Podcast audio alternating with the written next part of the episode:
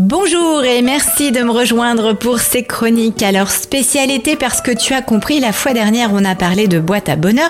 Eh bien cette semaine je te propose de parler d'habitudes à développer pour être un parent très efficace. Et oui, je m'adresse à toi en tant que parent et je te propose de développer ces habitudes-là pendant ton été, là un moment où tu es un peu plus détendu, où tu as un peu plus de temps et de mettre en place donc certaines choses avec ton enfant de manière à aborder la rentrée en totale sécurité sérénité et avec une superbe communication entre tous. À tout de suite. Manage ton cœur ou l'art d'oser être au quotidien.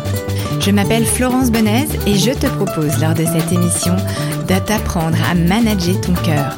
Être à l'écoute de son cœur dans sa vie, dans ses choix, c'est beau mais est-ce possible? Lors de mes émissions, tu apprendras notamment à manager ton cœur tous les jours via des astuces, via des conseils, via des interviews que je vais faire auprès de gens experts. Alors viens me retrouver chaque semaine pour avoir ton conseil de la semaine et faire en sorte que tu puisses être connecté à qui tu es vraiment et laisser ton cœur être au centre de ta vie pour une expérience plus épanouie. Alors l'été, c'est un moment effectivement pour lâcher prise sur plein de choses et de profiter de doux moments en famille.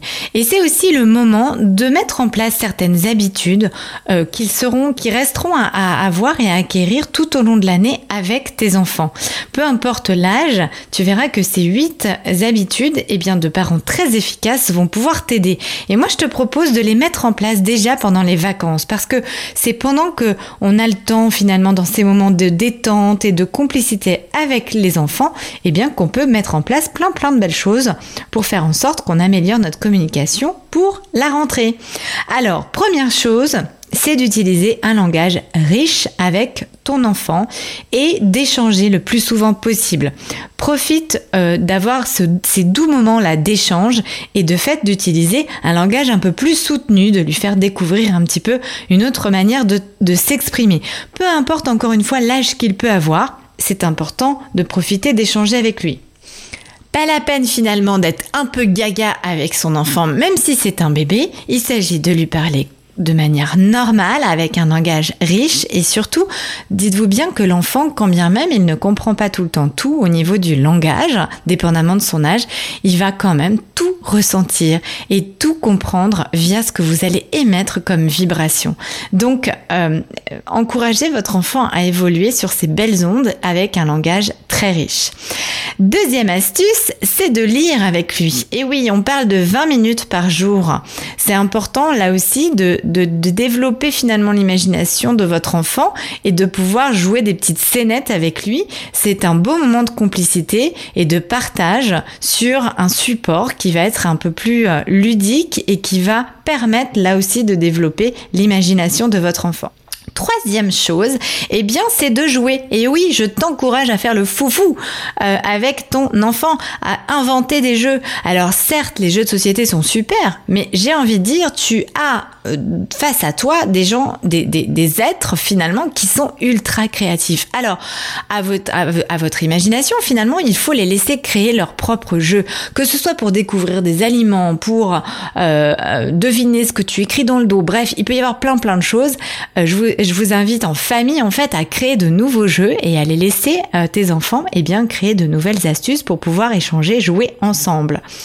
Quatrième chose, eh bien, ça va être de limiter le temps devant la télé, devant les écrans, quels qu'ils soient, que ce soit un ordinateur, un support euh, de d'iPhone, d'iPad, peu importe. Bref, euh, lorsqu'on est exposé, et notamment en ce moment, il y a beaucoup, beaucoup de messages inconscients, de messages subliminaux. Moi, je vous invite à couper tout ça, voilà, à faire un break, à vous sevrer de tous ces engins et de donner aussi l'exemple, puisque l'enfant, peu importe là encore une fois son âge, et là c'est plutôt pour les ados, euh, eh bien, il va forcément euh, être dans l'imitation de ce qu'il voit. Donc, si vous êtes vous-même tout le temps en train d'être sur vos écrans, eh bien, forcément, il va avoir tendance à le faire aussi. Donc, c'est l'occasion de lâcher tout ça, de passer du bon moment ensemble et pour les ados, de leur faire prendre conscience vraiment, finalement, du côté un peu addictif de ces outils, hein, que ce soit pour les adultes ou pour les enfants, c'est pareil, mais ça peut être très très addictif. Donc, c'est important de faire un break et pendant ce break, de prendre conscience bah, qu'il y a plein d'autres de belles choses qu'on peut faire et notamment d'échanger, de partager, euh, de, de, créer des doux moments ensemble sans forcément ces supports-là qui sont à côté tout le temps ou pas très loin. Cinquième étape, eh bien, c'est d'encourager l'artiste qui est en lui. Là, encourage ton enfant qu'il soit attiré par le piano, la musique, les arts, le dessin, euh, le chant, le sport, bref, il y a plein de domaines qui peuvent l'intéresser, les animaux aussi.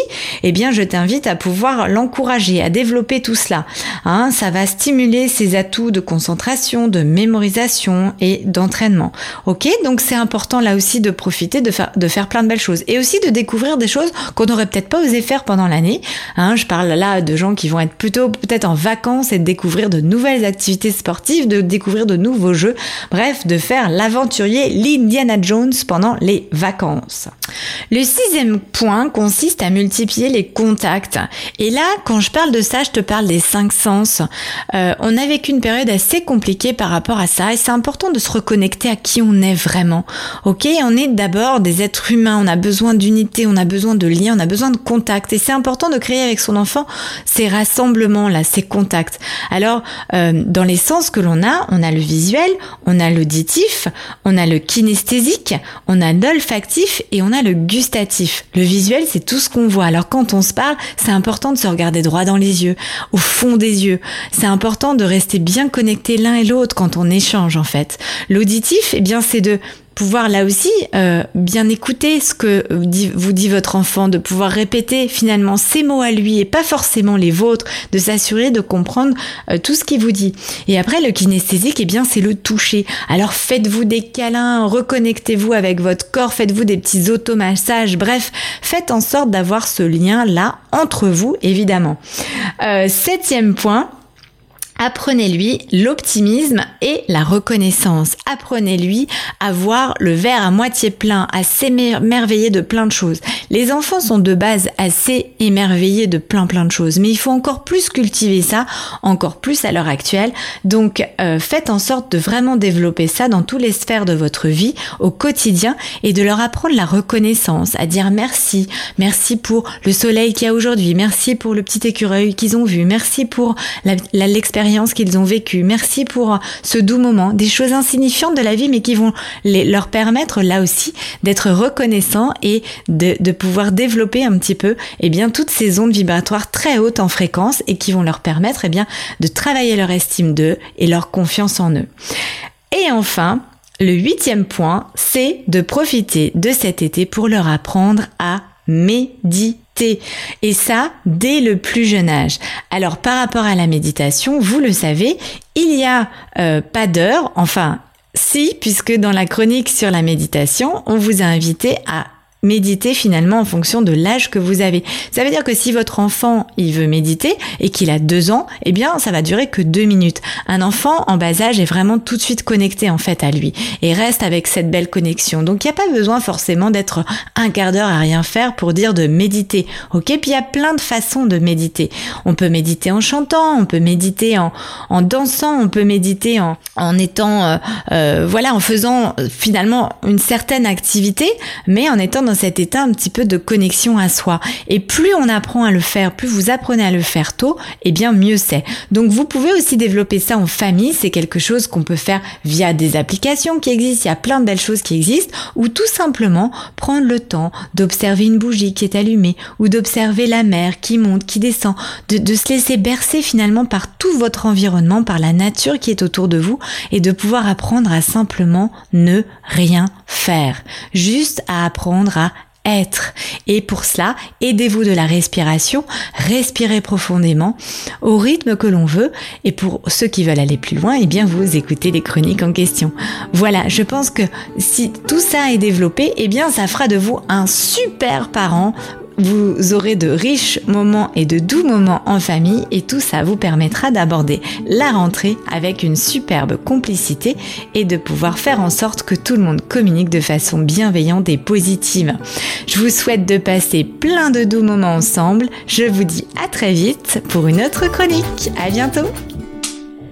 Manage ton cœur ou l'art d'oser être au quotidien, ose être connecté à qui tu es vraiment et laisse ton cœur être au centre de ta vie pour une expérience plus épanouie. On se dit à très vite pour une nouvelle chronique. D'ici là, pense à t'abonner et laisse-moi un commentaire. À très bientôt.